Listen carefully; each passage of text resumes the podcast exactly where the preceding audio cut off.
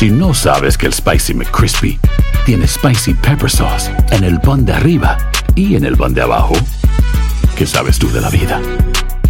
Para, pa, pa, pa. En JCPenney tenemos infinidad de regalos para el Día de las Madres hasta el domingo. Ahorra hasta 40% en todo Liz Claiborne y vístela de pieza a cabeza con la última moda. Además, aprovecha las ofertas Yes Please, con diamantes y piedras preciosas a 25 dólares para miembros de JCPenney Rewards. ¿Aún no eres miembro? Inscríbete. Es fácil y gratis. Y regálale a mamá todo lo que se merece. JCPenney. Vale la pena. Ofertas válidas hasta el 12 de mayo en selección de estilos. Aplican otras exclusiones. Joyería se excluye de los cupones. Detalles en la tienda jcp.com. ¿Qué tal mi gente? Te saluda Emanuel González de Mark Wahlberg Auto Group. Somos la agencia más grande de Chevrolet y GMC de todo Columbus, donde encuentras los carros y camionetas nuevos, cero millas al mejor precio. También contamos con más de 800 carros usados de todas las marcas en inventario. Te podemos aprobar con número ITIN y aceptamos identificación o pasaporte de tu país. En Mark Wahlberg te esperamos con los brazos abiertos. Visítanos hoy mismo, 3900 West Broad Street, al oeste de la ciudad, a un lado del casino. Te atendemos completamente en español. Márcanos ya, 833-699-0792. Bienvenidos al podcast de Despierta América, tu show diario de noticias y mucho más.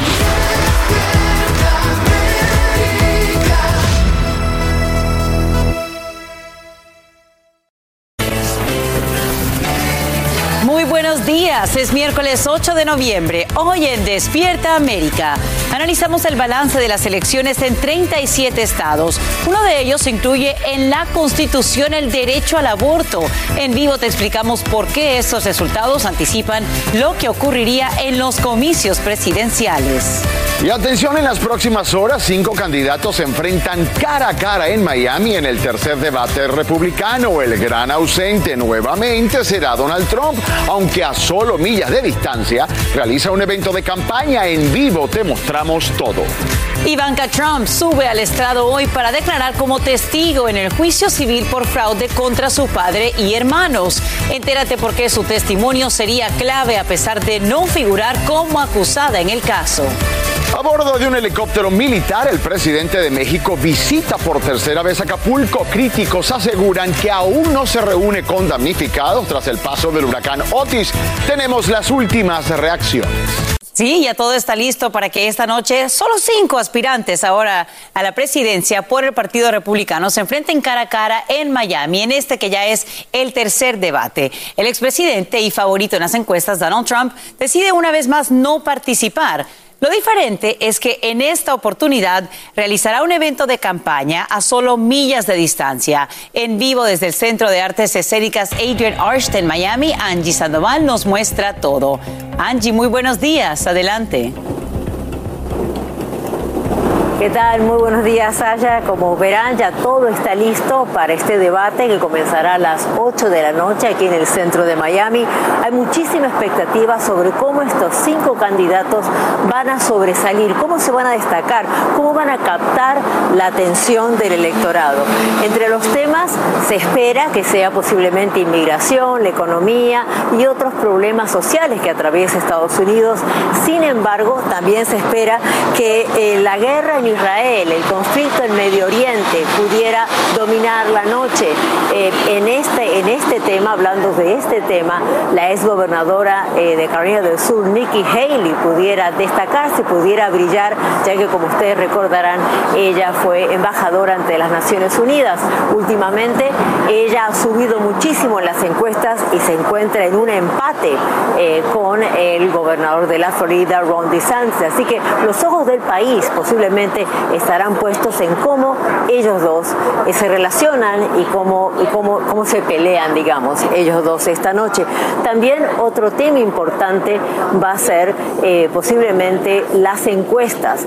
Vemos que las últimas encuestas demuestran que el expresidente Donald Trump va a la cabeza en el apoyo eh, del electorado, le lleva la delantera al, al presidente Joe Biden. En este momento el presidente Joe Biden se encuentra en un momento muy bajo en su presidencia, en sus niveles de apoyo.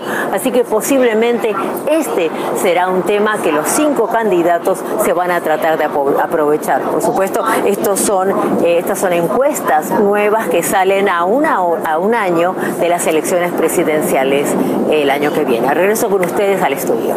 Gracias, Angie Sandoval, por brindarnos esos detalles en vivo desde la sede de este tercer debate republicano. Como te adelantamos, el expresidente Donald Trump también está en el sur de la Florida, pero lejos de participar en el debate de su partido, opta por realizar un evento de campaña en Hialeah, una ciudad eh, de mayoría hispana y considerada un bastión republicano.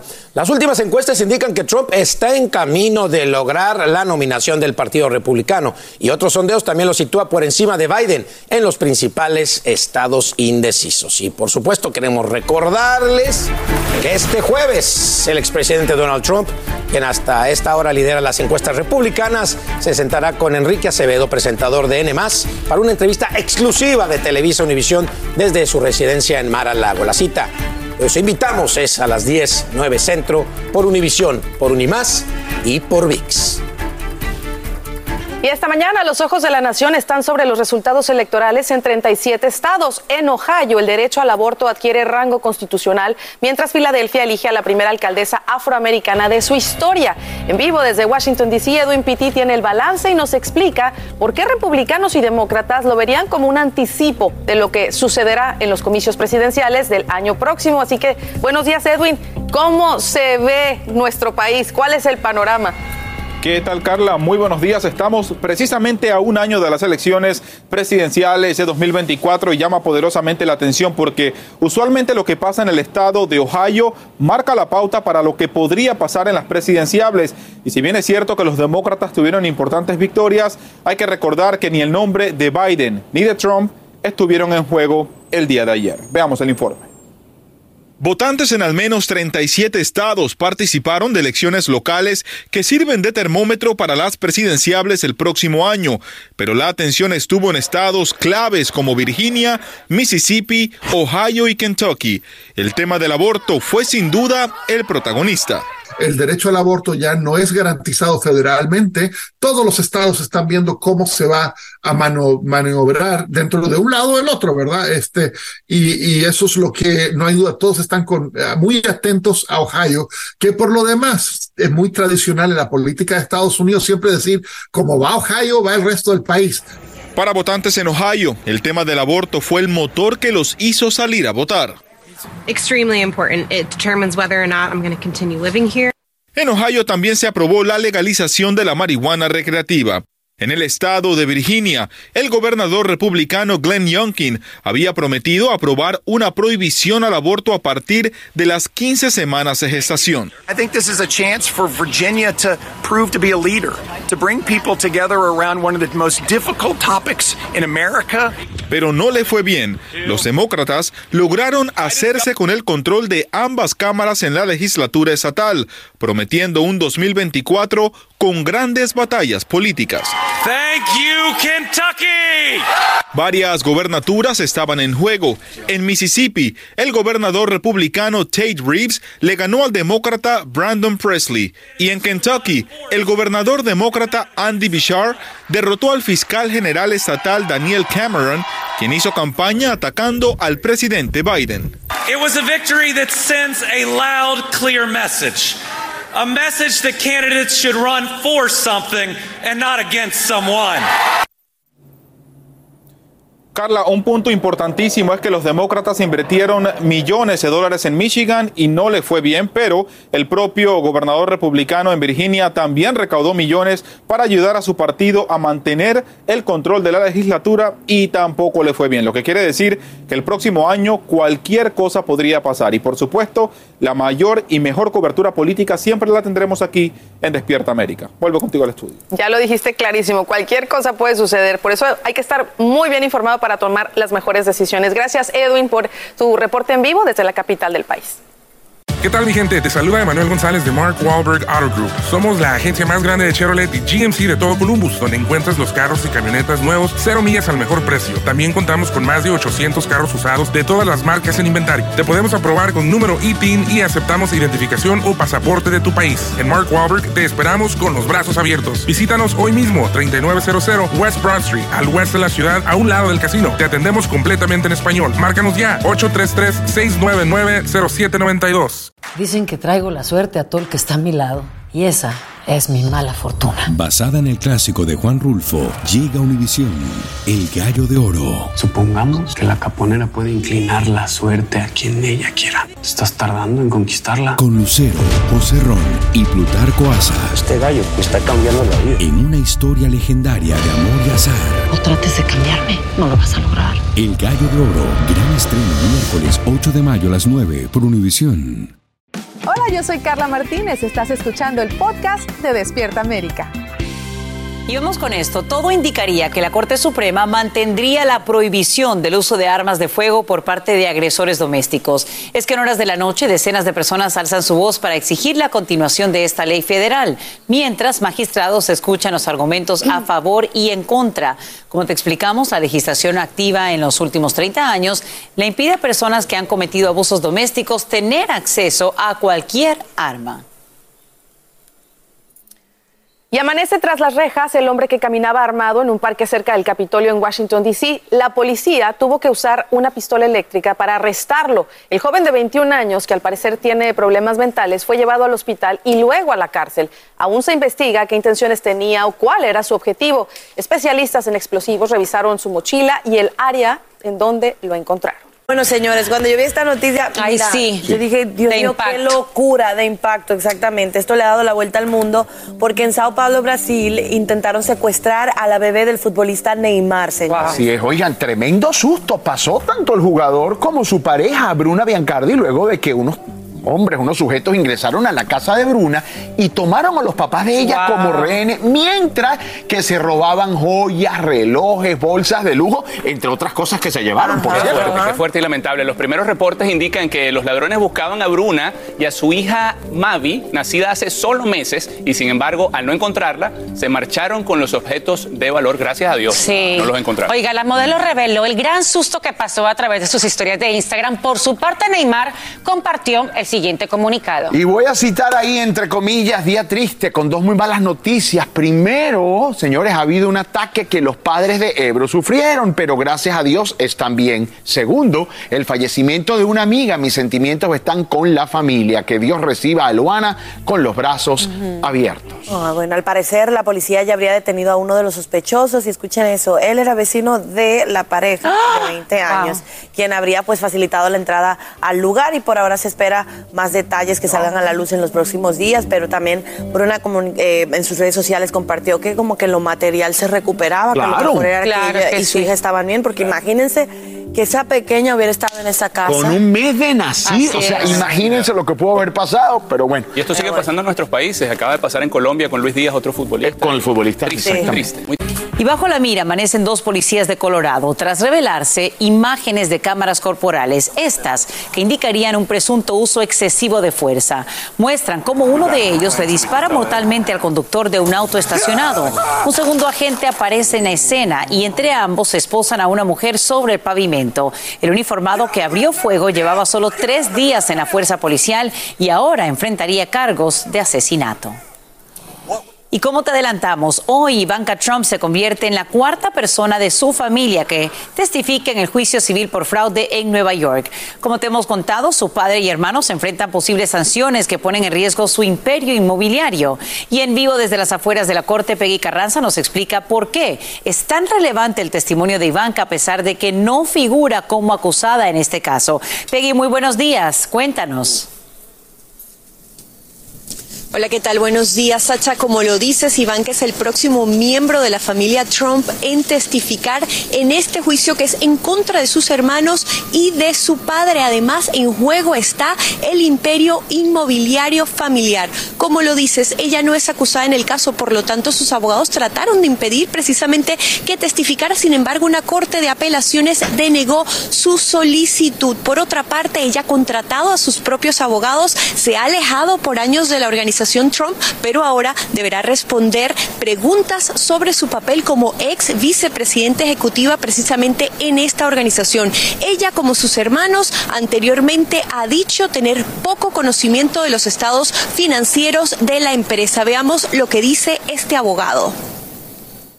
era oficial de la corporación en, varios años antes de entrar en la Casa Blanca en el 2017. So ella tomó, este, tiene que haber tomado alguna perspectiva, opinión decisión en términos de lo que estaban este, eh, metiendo o incluyendo las, este, las, este, las declaraciones de, de finanza y de los bienes que tenía la corporación.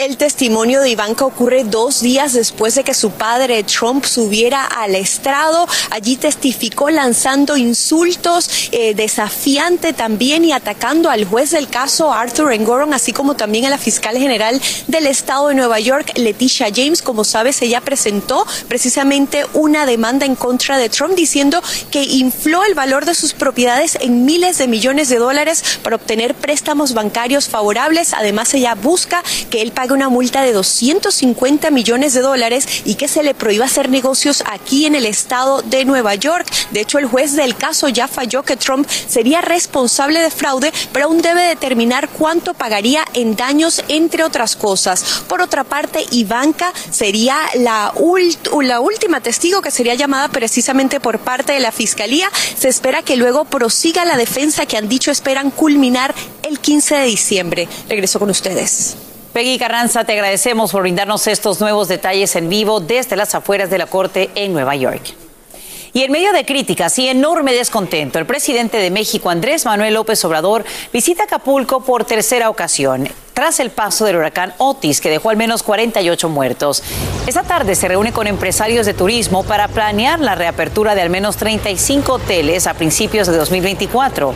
Sus adversarios lo critican por considerar insuficiente su plan de reconstrucción y por la lentitud en ayudar a los damnificados, casi 250 mil que perdieron sus hogares. Y justamente el gobierno mexicano ahora utiliza un programa satelital para determinar cuáles fueron las zonas más dañadas por este ciclón. Gaby Tlaseca nos explica cuáles son los resultados del uso de esta tecnología. Canotis que puede ser vista desde el espacio. La pérdida se dibuja en los mapas generados por el programa de mapeo satelital Copérnicus de la Unión Europea. En rojo lo totalmente destruido, en naranja lo dañado y en azul lo que ha sido devorado por el agua. Primero determinar las zonas de mayor afectación. Segundo, eh, poder cuantificar cuántas personas se encuentran en esas zonas de mayor afectación y poder eh, generar estrategias de atención focalizadas o con mayor precisión. Gracias a la tecnología se da una interpretación rápida de lo ocurrido. A tan solo 24 horas del paso devastador del huracán, Copérnicus ya cuantificaba desde el espacio casi 3.220 edificaciones destruidas o dañadas y cientos de kilómetros de vialidades afectadas entre puentes, vías principales y caminos la tecnología ha venido a revolucionar la forma en la cual interpretamos la información, y cual los cuerpos de respuesta eh, de México y de, muchos países eh, se allegan información de manera rápida, de manera pronta. El mapeo mostró desde las primeras horas que las zonas altas del puerto de Acapulco eran las más afectadas. Nosotros vivimos más arriba, en Cerro, una colonia llamada La Picuda, y para allá no ha llegado este ningún este ningún apoyo. Las imágenes satelitales no mienten y muestran la realidad tangible que supera a las autoridades. La ONU, por su parte, también mostró desde el espacio el antes y el después de algunas áreas de Acapulco.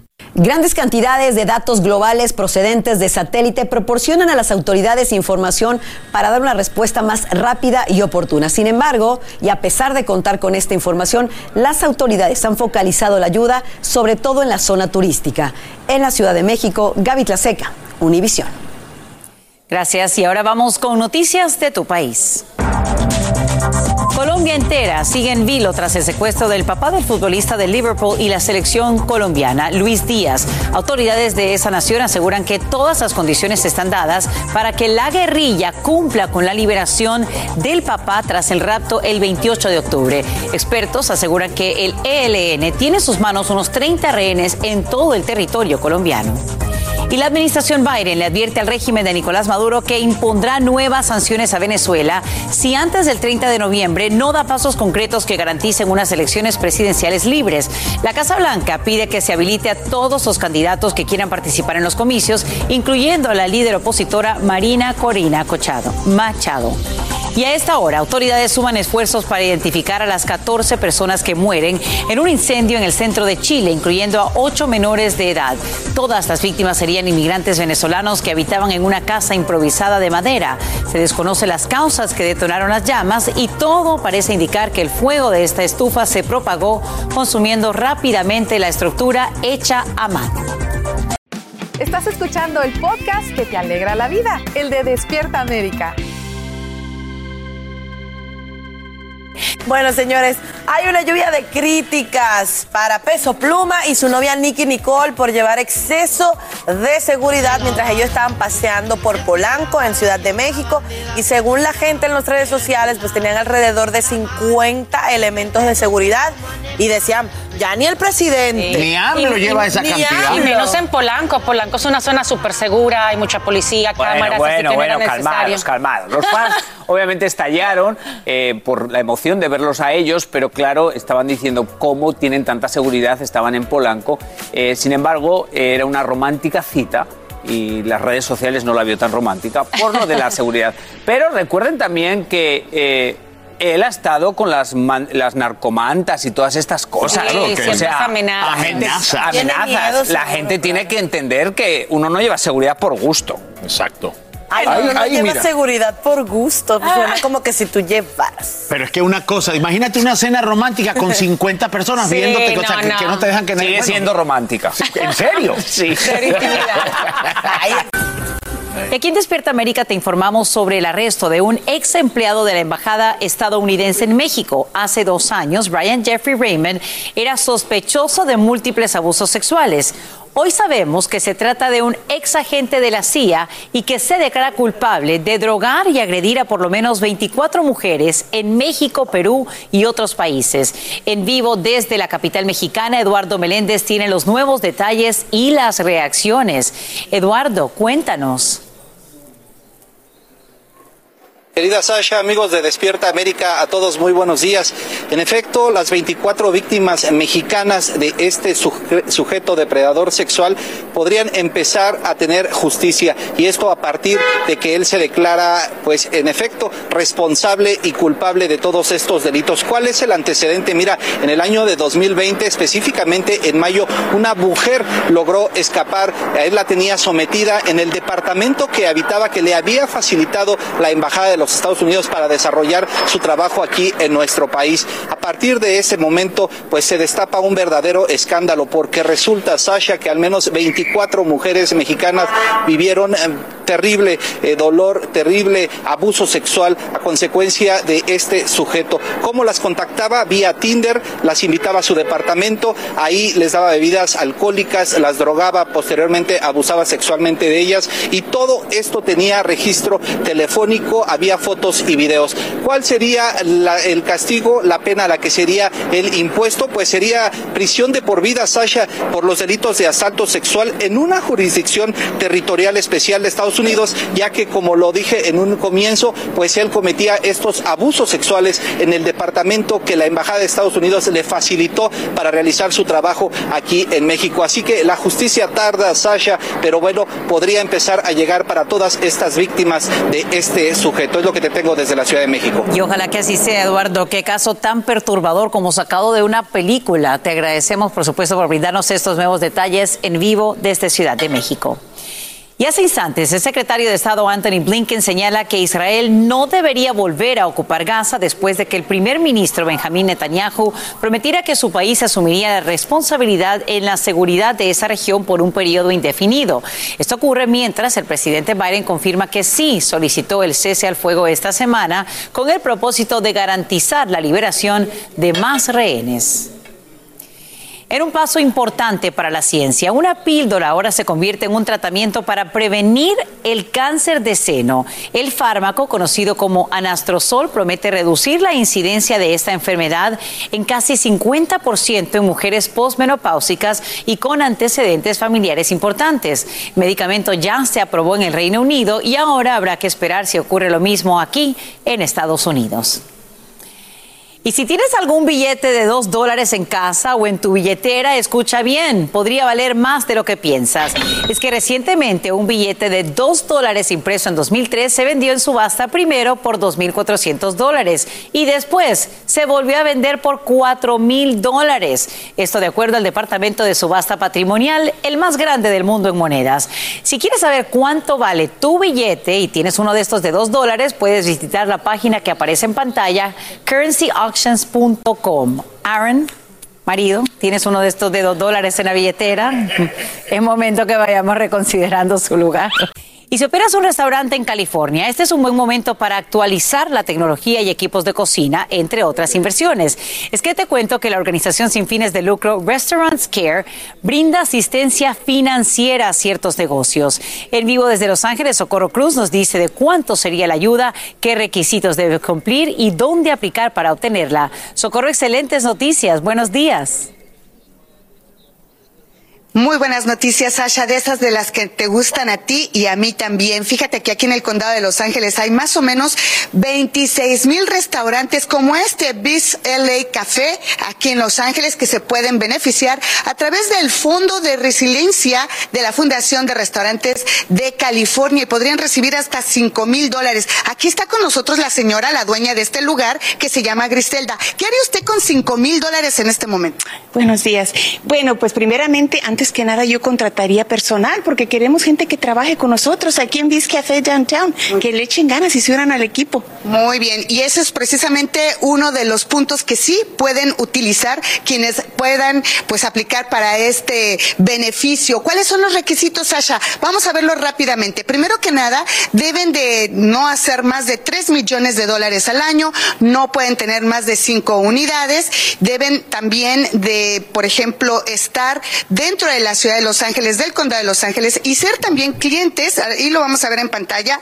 de por lo menos Southern eh, California, también de, aquí lo tengo, Gas and Electric y San Diego Gas and Electric. No califican, Sasha, los vendedores ambulantes ni tampoco las loncheras. Muy importante, la fecha límite para aplicar es hoy a la medianoche y lo pueden hacer a través de la liga que está apareciendo aquí en pantalla. ¿Qué le parece esta noticia, señora Griselda? Ella está muy emocionada. Dice que va a poder recibir, aplicar? ¿Cómo sí, claro que sí, estoy súper emocionada, lista ahorita para aplicar y quiero que otros restaurantes también se den cuenta, los que estén así como nosotros, sin gente que quiera trabajar. No, y además que puede comprar utensilios, puede también si necesita un refrigerador, ¿verdad? Necesitamos un mostrador para nuestros eh, panecitos, vengan. Muy bien, ahí está. Bueno, la información está en pantalla. Apliquen por favor porque hay 2,1 millón de dólares que no han solicitado y usted puede ser beneficiado. Vuelvo contigo, Sasha, al estudio. Gracias, Socorro Cruz, por brindarnos esos detalles en vivo desde Los Ángeles. Y a esta hora aumenta la preocupación por el precio del primer medicamento para la depresión postparto. El fármaco ya cuenta con la aprobación de la FDA y llegaría al mercado antes de fin de año. Sin embargo, costaría casi 16 mil dólares por un tratamiento de 14 días. La esperanza es que los seguros permitan obtenerlo con poco o ningún copago y que destinen asistencia financiera para cubrir los o entregarlo de manera gratuita a ciertos pacientes. Y esto me gusta. Gana fuerza la idea de reducir la semana laboral a solo cuatro días. Es que ahora una nueva encuesta indica que la gran mayoría está a favor de esta opción, aunque se deban cumplir todavía con las 40 horas semanales. El sondeo de Gallup, en colaboración con la Universidad Bentley, toma en cuenta la respuesta de 3.200 empleados adultos, de los cuales el 77% creen que trabajar 10 horas diarias, pero solo cuatro días a la semana, sería ideal y más saludable. ¿Y ustedes qué opinan, chicos? ¿10 horas, 4 días, 3 días de descanso? Voy con ustedes. Así termina el episodio de hoy del podcast de Despierta América. Síguenos en Euforia, compártelo con otros, públicalo en redes sociales y déjanos una reseña. Como siempre, gracias por escucharnos.